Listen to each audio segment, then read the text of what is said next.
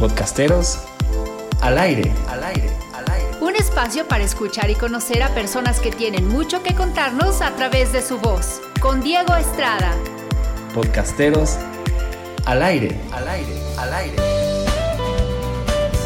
En Radio Universidad 88.5 y 91.9 FM en Matehuala.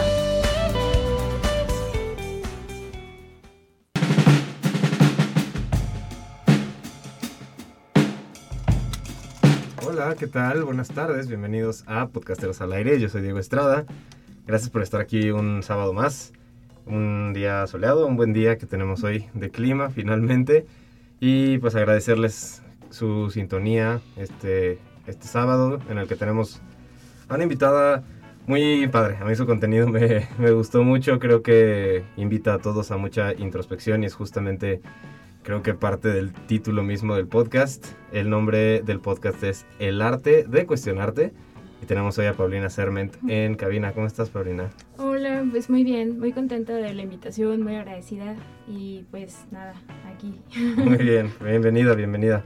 Eh, pues bueno, primero vamos a conocerte un poquito a ti. Cuéntanos un poco sobre ti, Paulina. Bueno, pues yo, yo soy psicóloga, eh, tengo mi consulta privada, ya llevo cuatro años de consulta privada, atiendo a adolescentes y adultos. Y em, ¿por qué quise empezar el podcast? Porque, bueno, es, es, muy curioso, pero yo soy una persona que habla mucho sola.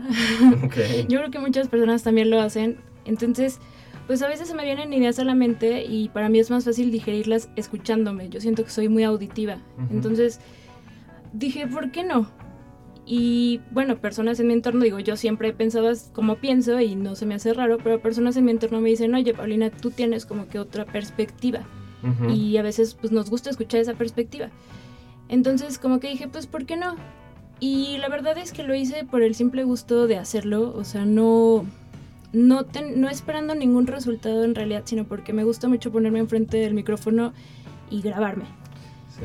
Y bueno, también me gusta todo la edición. De hecho, yo quería estudiar ciencias de la comunicación también y como que es algo con lo que me siento llena en ese aspecto.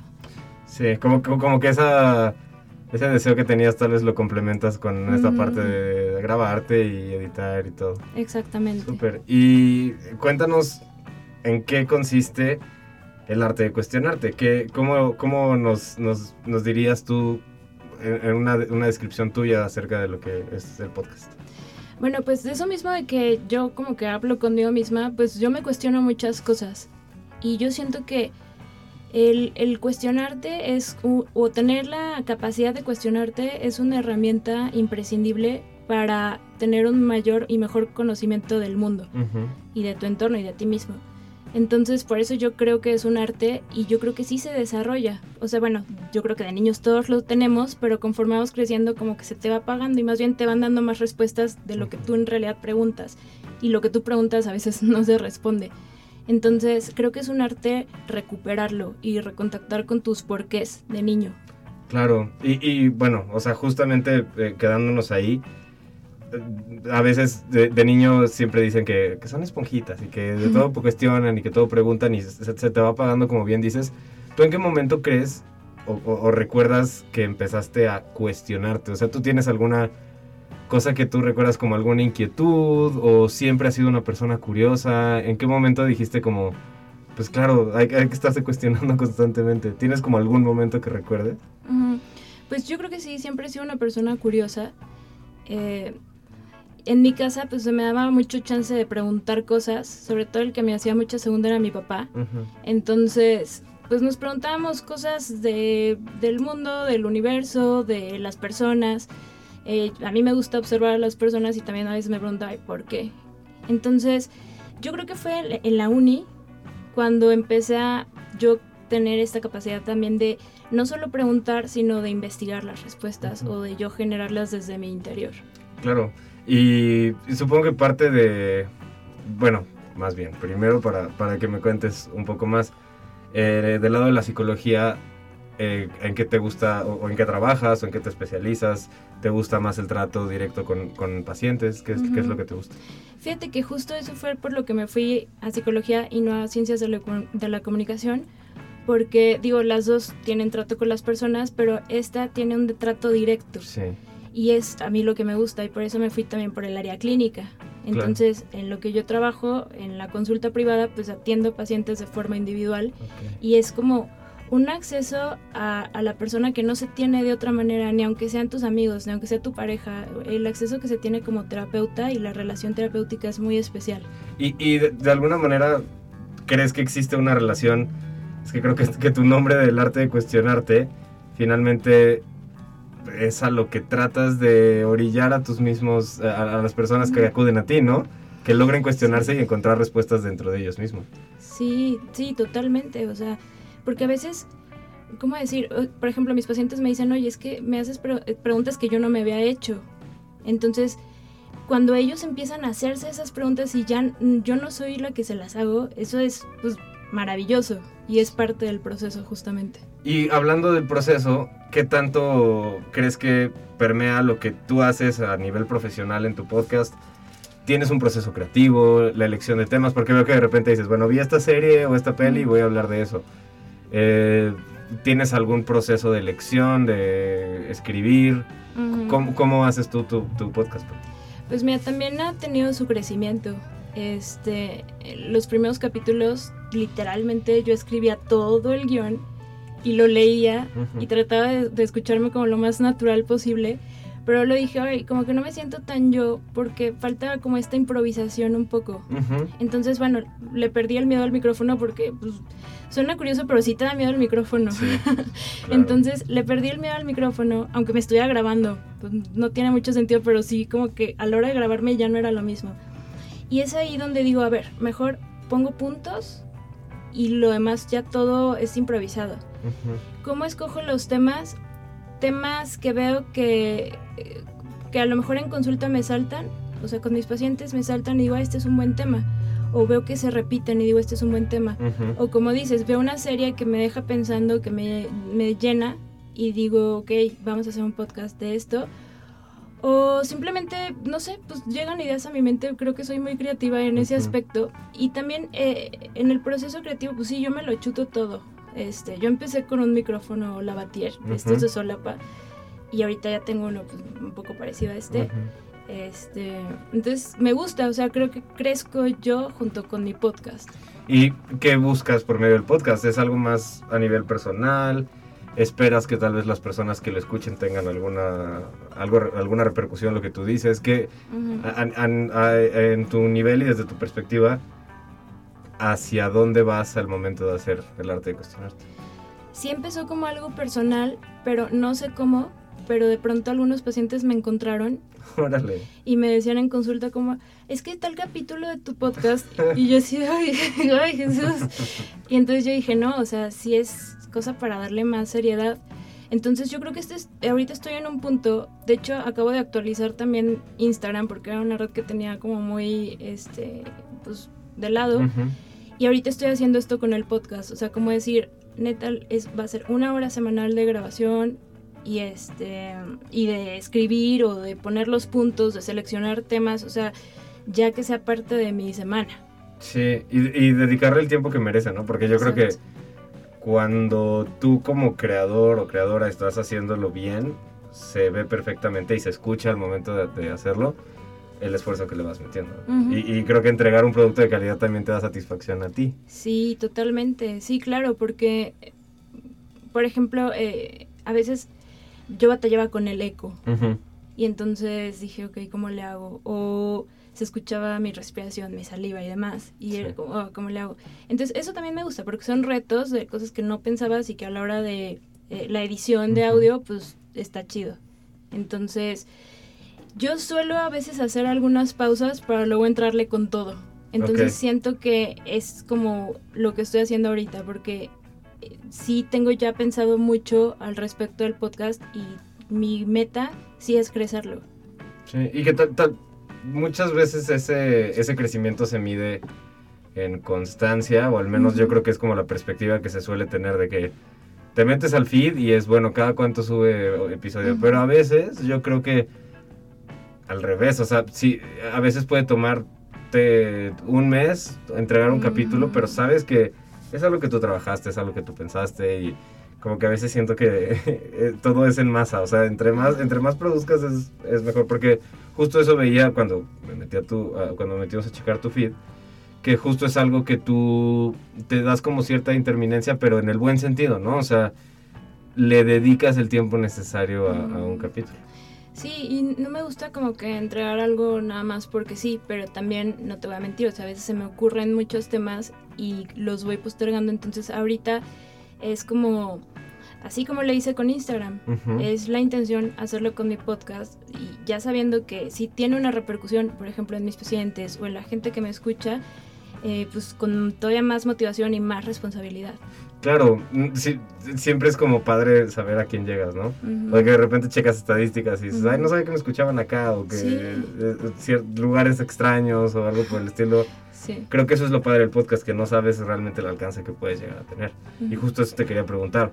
¿Qué, mm, qué ventajas o desventajas, o en, en el sentido como desde tu sentir, lo bueno o lo mejor y también la otra cara? O sea, lo- la- las dificultades o adversidades que te ha dejado hacer el arte de Ujú. cuestionarte. Ujú. Las ventajas, pues sí, más seguridad en mí misma, eh, saber que lo puedo hacer, em, también mejorar o desarrollar mi opinión acerca de un tema y también tener como que más agudeza en cosas que pueden ser potencial, temas potenciales. Eh, la retroalimentación que recibo también me gusta mucho. Eh, he, he recibido retroalimentación positiva y también constructiva Claro. y que también me sirve muchísimo. Entonces, y la otra cara sería que em, tal vez no a todo mundo le interese el tema. O sea, porque tal vez mucha gente busca entretenimiento. Pero vaya, pues ese no es mi público. Claro. Y también se vale, o sea, yo también a veces busco entretenimiento. Entonces, más bien es como saber cómo llegarle a las personas indicadas. Claro. ¿Y tú crees, Paulina, que el arte de cuestionarte puede escucharlo? O sea, tú no tienes un nicho, no tienes un público al que digas esto, o, o sí, de ser así, dinos, eh, ¿quién crees que puede llegar a escuchar el arte de cuestionarte? Mira, es curioso, yo, o sea, yo creo que sí tengo un nicho, pero no lo hice consciente. Ok, Eh, igual que con mis pacientes, o sea, hay ciertas características de las personas que me llegan y obviamente no lo hago consciente. Ujú. Entonces sí van como de edades, que será como de 20 a 30, eh, pues personas interesadas en salud mental, eh, personas que a lo mejor estén llevando un proceso o ya estén acercándose a un proceso terapéutico y también eh, personas que ejercen la psicología. Mm, ok, Ujú. o sea, los mismos profesionistas pueden también... Y so- so- supongo que eso, eso también como que abre espacio al debate sano, ¿no? Eh, tal vez lo que tú tengas que decir, alguna persona tenga algo que complementar o creo que también como que enriquece. Exactamente. De hecho, por ejemplo, hay, hay un episodio de cómo me convertí en psicoterapeuta y va dedicado a emprendedores, a personas que están saliendo de psicología o que están pensando en poner su consultorio, porque no es un camino fácil ni rápido. Entonces, esos obstáculos, o sea, el que alguien te diga como esto puede pasar, pero no es el límite, pues yo creo que ayuda mucho.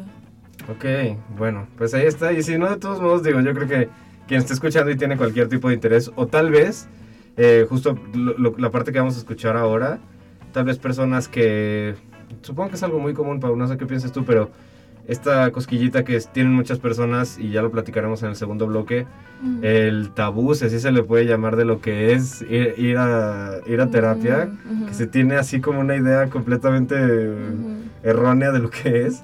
Tal vez si las personas que están escuchando en este momento y tienen como interés en empezar un proceso así, creo que también les vendría bien escucharte, ¿no? Sí, sí, no, sería lo mejor para mí.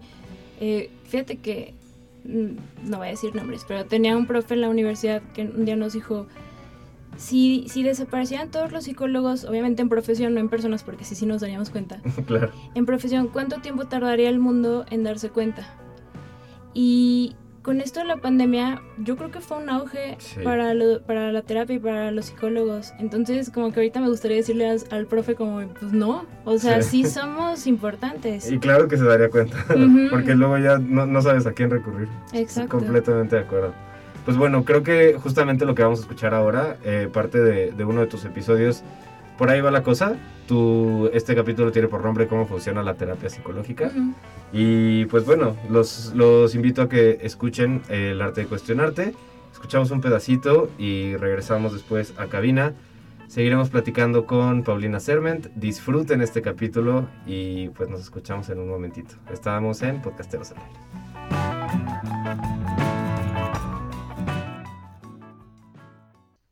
¿Has escuchado la tragedia de Art Plagueis CJ?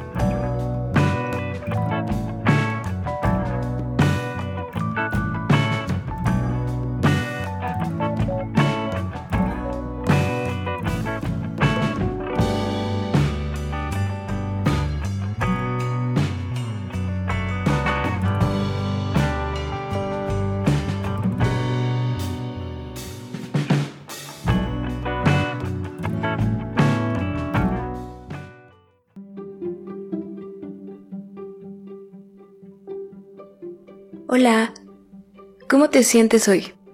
Bienvenidos a un nuevo episodio de El arte de cuestionarte. El día de hoy hablaremos sobre cómo funciona la terapia psicológica.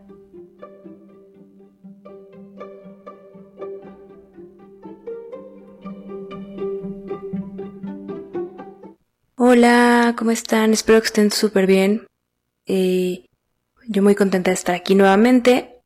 Y bueno, la verdad es que ahora sí siento que me di un súper receso del podcast. Eh, honestamente, pues han sido unos meses como muy movidos, muy cambiantes, yo creo que para todos, o bueno, para muchos. Yo les cuento que esto de la pandemia sí me ha como puesto a pensar en muchas cosas, a planear muchas otras. Eh, les chismeo para ponerlos al tanto de qué he estado haciendo. Bueno, además de lo mismo de siempre, o sea, de mi trabajo, mi eh, la terapia que doy, eh, yo sí me volví como la loca de los cubrebocas. y en este tiempo entre abril y mayo que nos dijeron que nos encerráramos en nuestras casas, yo sí me volví un poquito loca y fíjense que aprendí a coser y me puse a coser cubrebocas. Eh, dos personas estuvimos eh, ahí cosiendo cubrebocas y los empezamos a vender. Y pues la verdad es que, pues, vaya que me ha ocupado mi tiempo. Tengo ya mi colección de cubrebocas. y pues lo que está muy padre es aprender una nueva habilidad. La verdad, yo creo que coser, todo mundo deberíamos saber coser. Utilizar la máquina de coser es lo más fácil del mundo. Sí, obviamente requiere práctica y todo, pero además, bueno, a mí me resultó una actividad como que muy relajante. Entonces, eso y otras cosas he estado haciendo en este tiempo y pues ya ahora sí eh, dije, sabes que necesito planear y organizarme un día para, para grabar y que ya esto pueda ser como constante, entonces así va a ser. Eh, obviamente voy a poner mi mayor esfuerzo para que sea constante eh, y en, en estos primeros meses y ya posteriormente estoy segura que sí, porque como todo pues se va formando un hábito. Entonces pues nada, el tema del día de hoy me gusta, me gusta mucho porque es una duda que yo también tuve, eh, tanto en mi formación como psicóloga como siendo yo eh, paciente, o sea, tomando yo terapia, pues muchas veces me llegué a hacer esta pregunta, como, em, ¿de qué me, bueno, la primera pregunta yo creo que es ¿de qué me va a servir? Y la segunda pregunta es ¿cómo me va a servir? Yo creo que el cómo aquí se desglosa como un mundo de respuestas en las que les adelanto, yo les voy a compartir mi punto de vista y yo sé que hay mil autores que pueden, eh, que podemos citar y que podríamos sumergirnos en, en esa teoría, pero yo les voy a compartir aquí pues mi punto de vista. Entonces, eh, yo recuerdo cuando yo era paciente, yo empecé mi terapia psicológica hace, híjole, yo creo que más o menos 10 años. Eh, mi, este proceso, este primer ciclo del proceso duró como unos 3 años y posterior a eso he regresado eventualmente por situaciones como ya muy específicas y no es lo mismo regresar por estas situaciones específicas que llevar un proceso de inicio, ¿no? Porque cuando tú empiezas un proceso terapéutico, pues está todo este como desarrollo de recursos que tú ya vas a poder ir adaptando a las diversas situaciones, te vas desapegando de la terapia psicológica y cuando ya hay este cierre de primer ciclo o cuando te dan de alta, eh, tú puedes volver posteriormente por alguna situación que se esté presentando en tu vida que digas, ¿sabes qué? Necesito esto trabajarlo, pero de forma terapéutica. Entonces, en mi primer ciclo, como les comentaba, duró, eh, pues sí, como tres años y eventualmente he regresado a, a estos objetivos ya muy concisos.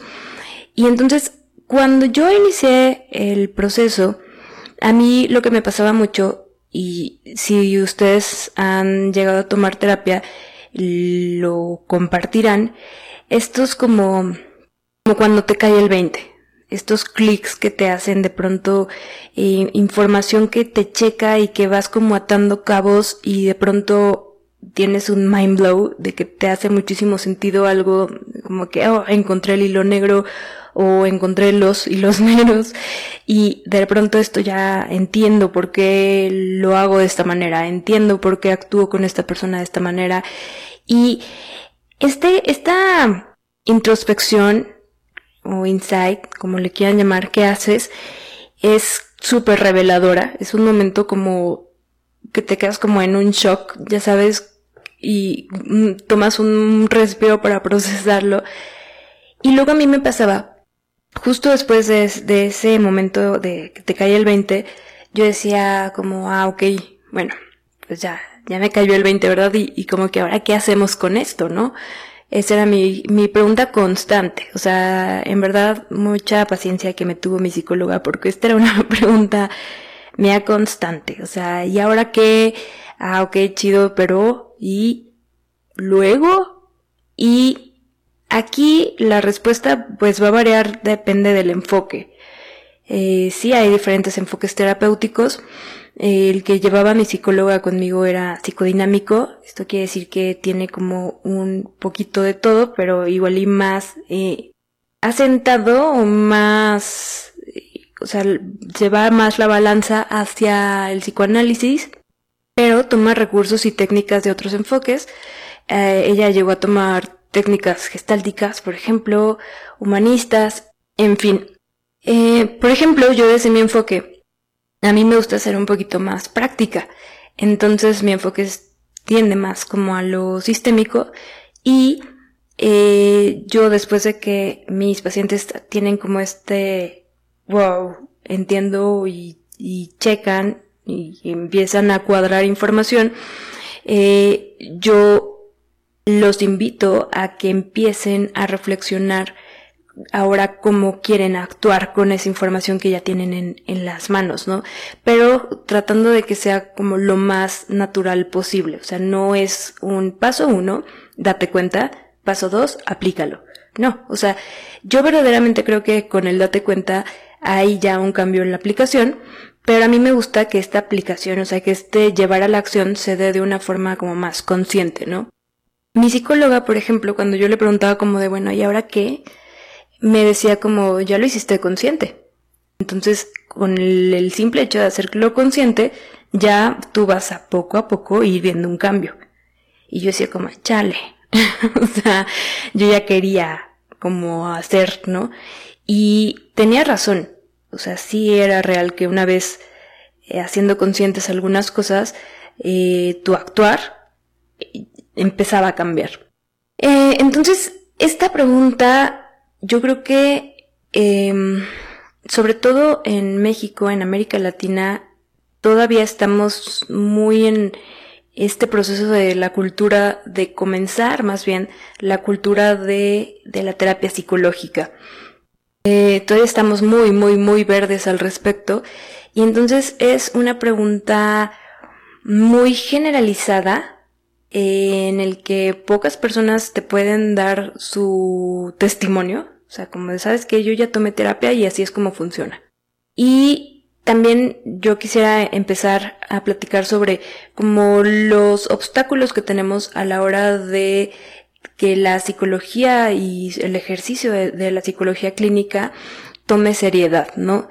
Entonces, dentro de estos obstáculos voy a mencionar todo lo que mm, conocemos como terapias alternativas o sesiones, igual y no son terapias, pero sí son técnicas, vamos a llamarle técnicas alternativas, en donde metemos cuestiones más mm, espirituales o, eh, no sé, que no tienen una base científica y, y, en dado caso mm, tampoco muy teórica, eh, sino más bien llamémosla empírica, ¿no? Entonces... Podcasteros al aire.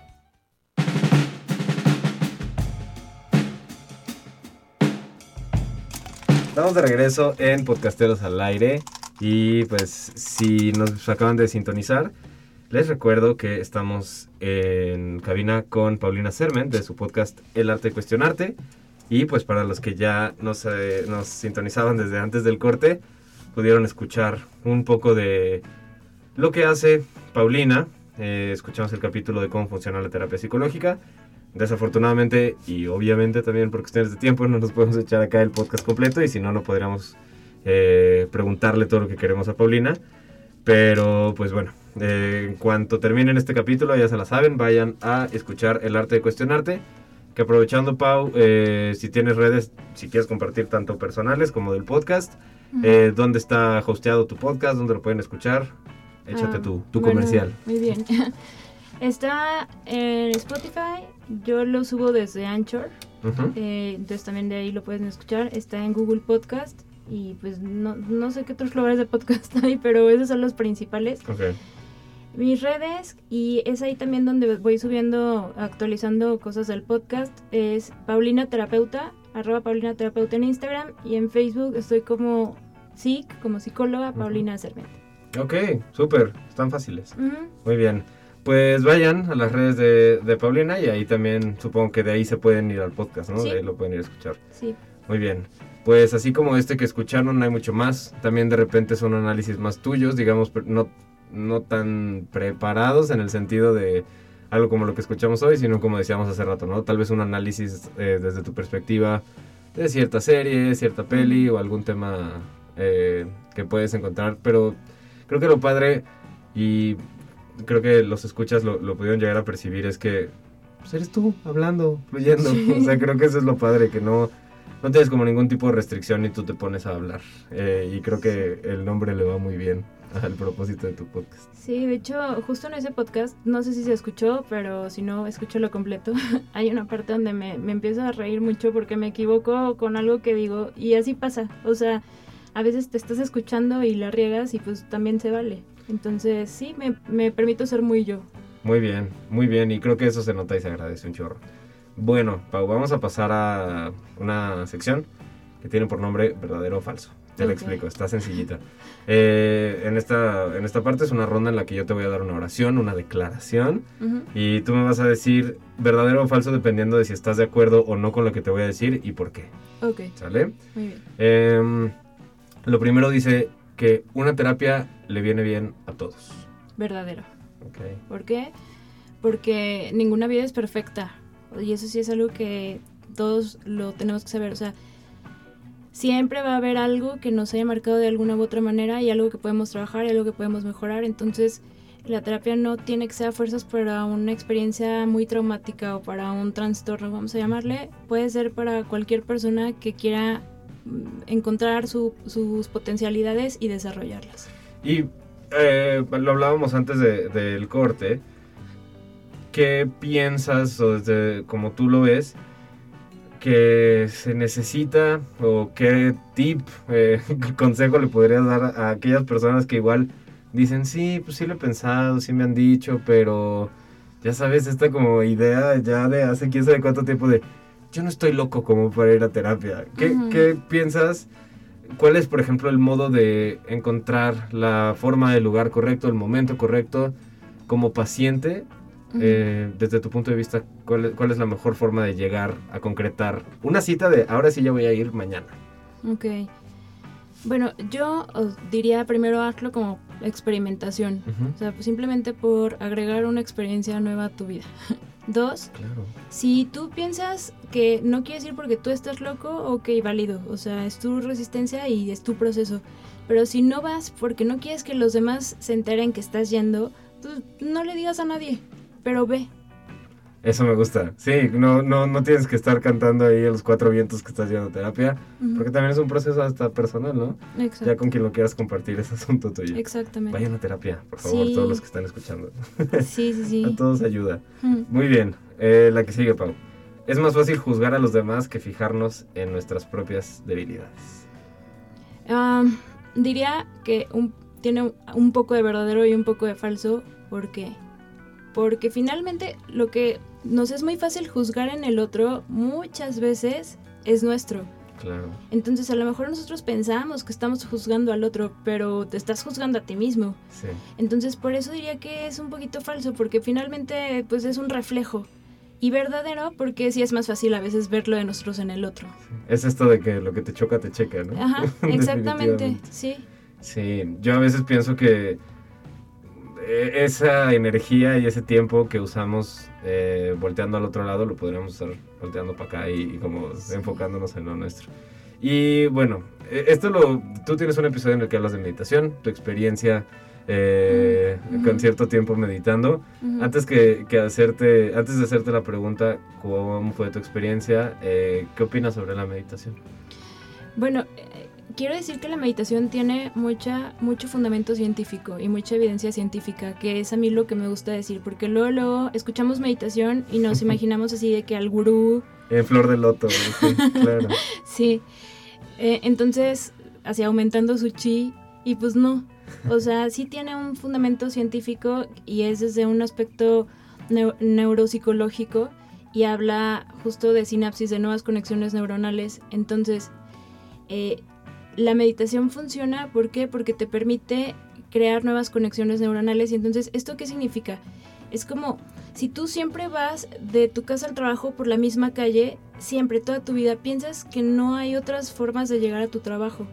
Y de pronto a lo mejor dices, ok, a ver, ahora me voy a ir por acá porque a lo mejor aquí hay una manifestación.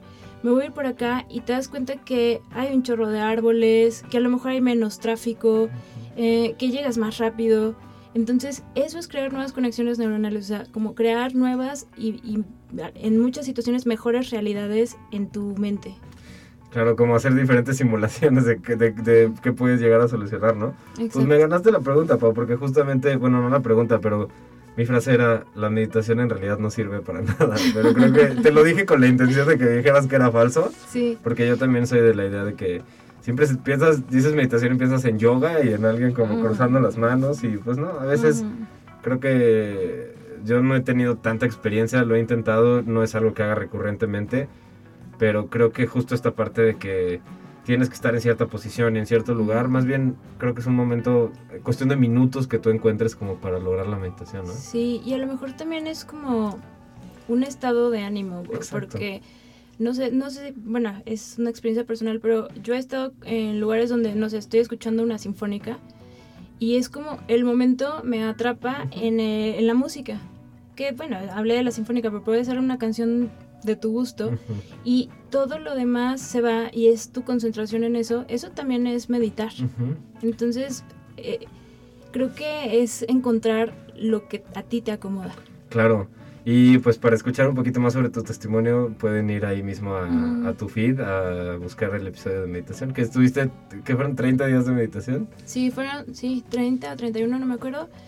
Eh, justo se atravesó en pandemia. Ok. Entonces también cuando empezó, vaya, porque seguimos en pandemia. Sí.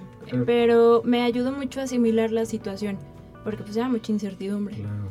Entonces, sí, estuvo bastante interesante y enriquecedor. Súper, pues vayan a escuchar ese episodio también.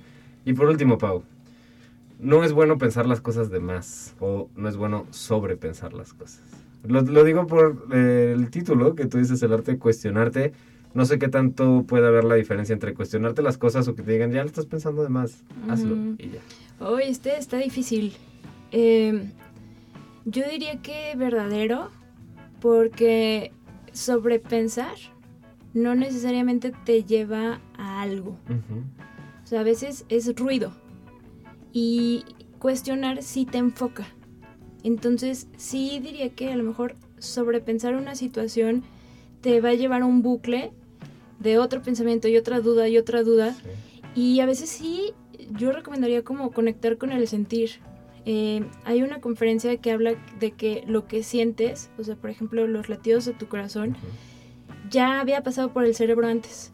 Entonces, no estás tomando decisiones desde el corazón, sí las estás tomando desde el cerebro.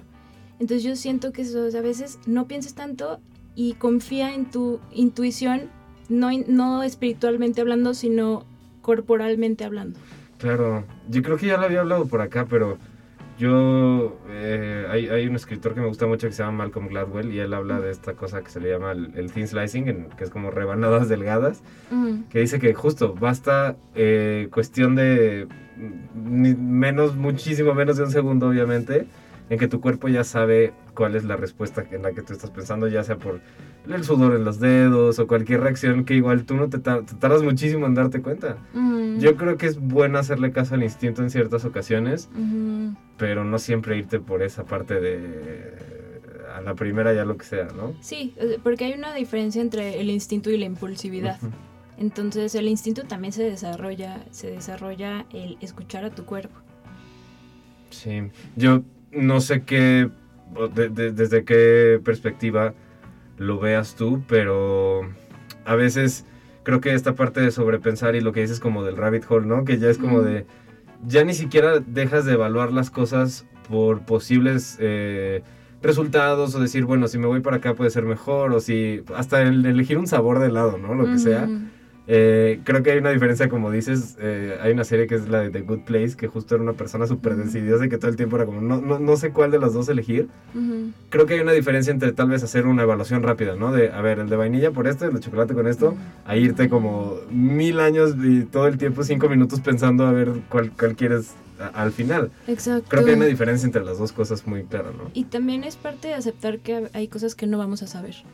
Y Sí. que esas respuestas sí no están en nosotros. Y que por más de que la hagas de detective no vas a llegar a esa respuesta. Entonces es más sano soltarla. Sí, ya eh, déjate llevar y ya verás después qué sucede, ¿no? Muy bien, excelente, Pau. Pues mira, eh, seguimos a, a una, a, a otra sección que se llama En Corto. Como su nombre lo dice, es una sección que me, eh, necesita eh, rapidez en el sentido de lo que, cómo quiero que me respondas. Va. Pero si tú te gustas extender, lo puedes hacer sin ningún problema. Eh, yo te voy a dar una palabra y tú me dices lo primero que se te viene a la mente, pero no tiene que ser como una palabra. Puedes decir una frase, lo que sea que eso te genere. Lo primero que venga a tu mente, me, me lo dices como respuesta. Ujú. ¿Sale? Muy bien. Venga. Psicología. Autoconocimiento Amor. Propio. Bien, eso me gustó. Karma. Consecuencia. Meditación. Introspección. Paulina. Compleja. Bien. Cine. Relajación. México. Riqueza. Infancia. Feliz. Comida. Placer. Bien. Muy bien. ¿Qué, qué te gusta comer? Ah, ay, que no me gusta. Eh, me- mi comida favorita desde chiquita es el espagueti a la boloñesa, Ok. Pero me gusta la comida también de la Huasteca, tengo familia en la Huasteca, entonces me gusta, no el zacahuil, porque es lo primero que se les viene a la mente a las personas Sí. cuando piensan en comida huasteca. No, a mí se me viene a la mente como oh, una Un asesina. huasteco, así, sí, exacto. Bien. Y eres más de comer, te gusta la comida casera, entonces. Sí, y salada. O Salada. sea, yo prefiero mil veces comer lo salado y ya si, si no me entra lo dulce, por mí no hay problema. Ok, prefieres mucho más así un platillo, un- una pasta, una pizza o algo por el estilo. No, no te gusta, bueno, no que no te guste, pero prefieres eso a un pastel. O Sí, un- porque ya ves que hay personas que luego se ponen tristes de que ya no les cabe el pastel. Sí, Yo no. o sea, yo estoy feliz de que me comí lo salado. ya fue suficiente con Sí. eso. Muy bien, súper. Y pues bueno, fíjate que me quedé con una... mm, O sea, parte de lo que quería preguntarte en el verdadero o falso, creo que se conecta eh, con la última parte que son las recomendaciones. Y pues antes de pasar a las recomendaciones, ¿qué piensas tú sobre el ocio? Eh, desde tu perspectiva, ¿crees que el ocio es algo bueno, malo, necesario? Eh, a veces dicen que hasta para echar la flojera, eso tienes que aprender a hacerlo de la forma Mm. correcta. ¿Tú qué piensas acerca del ocio como, como un espacio dentro de tu día? Es, es necesario, sí, y es saludable. O sea, no podemos estar produciendo todo el tiempo. Mm, y además, el ocio, lo hay personas que quieren que el ocio también sea productivo. Y es como, no, no hagas nada. Sí. Eh, obviamente, todo tiene su límite. Entonces, sí, también hay que conocer los límites en el que ya no es ocio, a lo mejor ya es autonegligencia. Pero en su justa medida es necesario, es saludable. ¿Sabes a mí qué me pasa? Que justo ahorita que estábamos hablando fuera del aire de los podcasts y como todo ese rollo, yo soy una persona que de alguna manera, por ejemplo, estoy en la compu y estoy escribiendo, pero no me es suficiente. Como que al mismo tiempo que estoy eh, escribiendo tengo que estar escuchando un podcast. O si estoy lavando los trastes tengo que estar con un video. O sea, como que siempre tengo que estar como con dos cosas al mismo tiempo. Eh, pero yo creo que también, justo como tú dices, pues en vez, cierra la computadora y ponte a escuchar el podcast. O, o ponte a hacer una de las cosas que estás haciendo. Ujú. Eh, ¿A qué dedicas tú tu tiempo de ocio? ¿Qué, qué, qué te gusta hacer? En, como de, ahorita a esto me voy a dedicar, después le sigo a lo que tenga pendiente. Ujú. Me gusta, em, pues sí, ponerme como al corriente con mis amistades, Ujú. eh, no pensar demasiado. A veces también incluso consumo contenido para no pensar. Ok. Y también eso a veces hago en mi ocio. pues, ir con mis mascotas, eh, cantar, me gusta cantar Ok. también. ¿Tienes gustos culposos? ¿O crees que Eh, existen los gustos culposos? Eh, Pues no creo que existan, pero sí creo que hay cosas que te gustan y te dan pena. Y en ese sentido, pues yo creo que sí. Ok.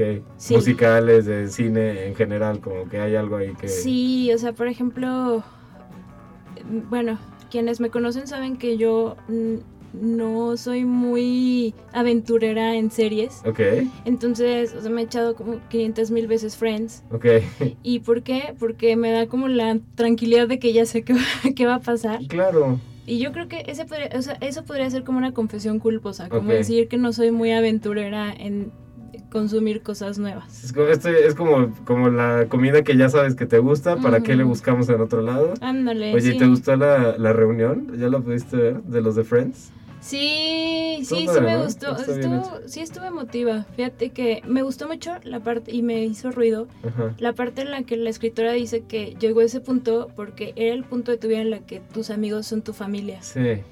Y dices, sí es cierto. O sea, porque después tú, aunque no te cases, aunque no tengas hijos, pues de todas formas tú empiezas a hacer tu propio camino y a veces no, ya no empata tanto con el de tus amigos. O sea, siempre van a ser tus amigos, pero pasa a otra etapa esa amistad. Sí, después llegan, respon- de que lo- llegan los bebés y, Ujú. llegan, y como que esa cercanía de amistad como que ya, justo, la familia se vuelve la familia y los amigos se vuelven los amigos. Como que todo vuelve a su lugar. Exactamente. Exacto. Super, Pau. Pues eh, yo no sé si entraría como un gusto culposo. Yo creo que, ¿sabes qué? Yo creo que la, la idea de, del gusto culposo, yo, o sea, más bien, yo no creo que la definición de gusto culposo vaya eh, como se suele conocer.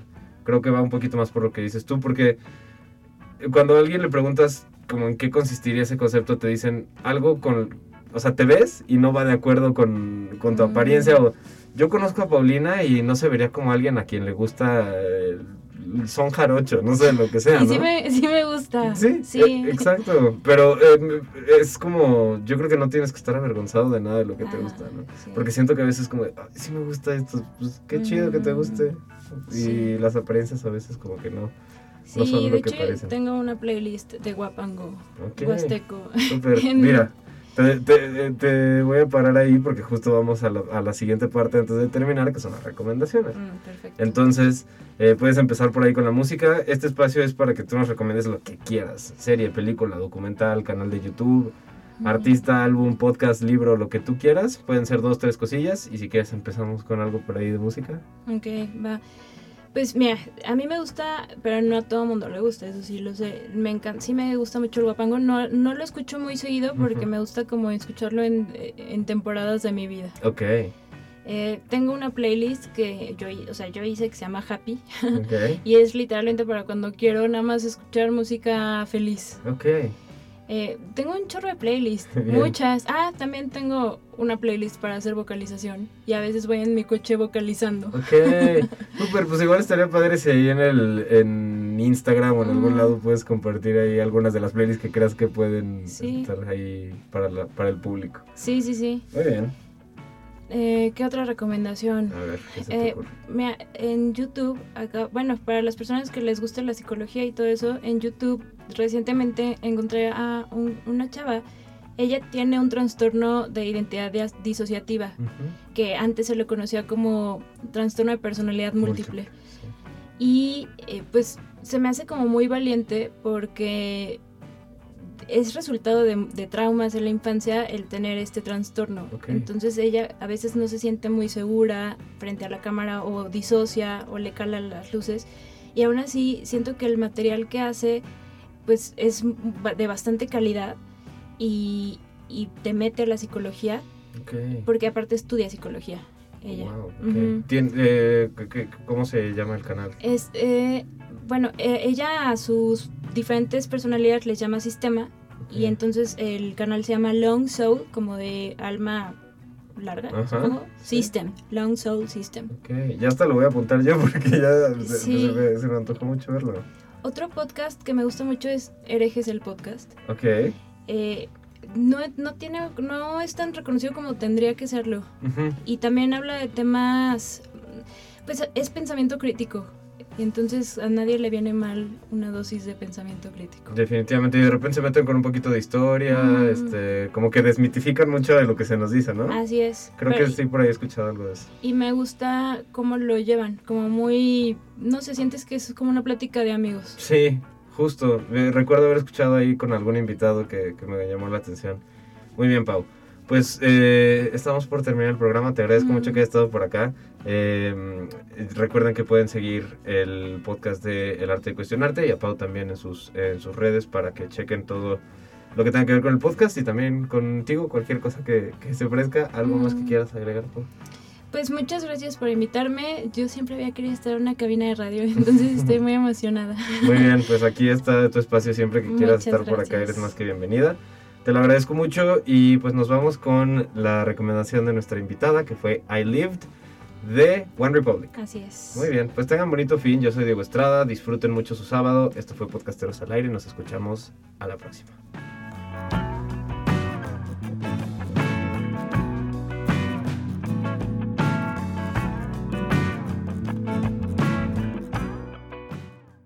This next song is only dedicated to beautiful people here tonight.